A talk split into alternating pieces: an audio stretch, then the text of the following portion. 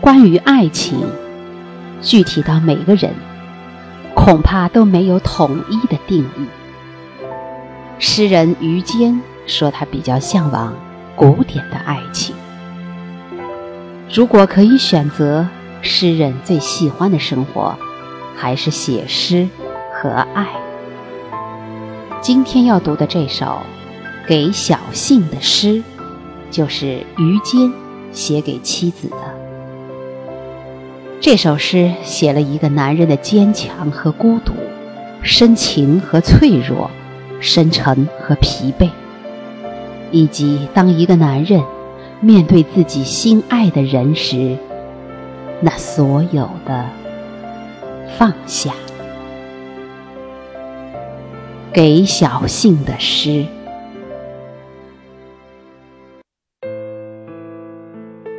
小信，在人群中，我找了你好多年。那是多么孤独的日子！我像人们赞赏的那样生活，作为一个男子汉，昂首挺胸，对一切满不在乎。只有夜深人静的时候，我才能拉开窗帘，对着寒冷的星星，显示我心灵。最温柔的部分，有时候我真想惨叫。我喜欢秋天，喜欢黄昏时分的树林，我喜欢在下雪的晚上拥着小火炉读阿赫玛托娃的诗篇。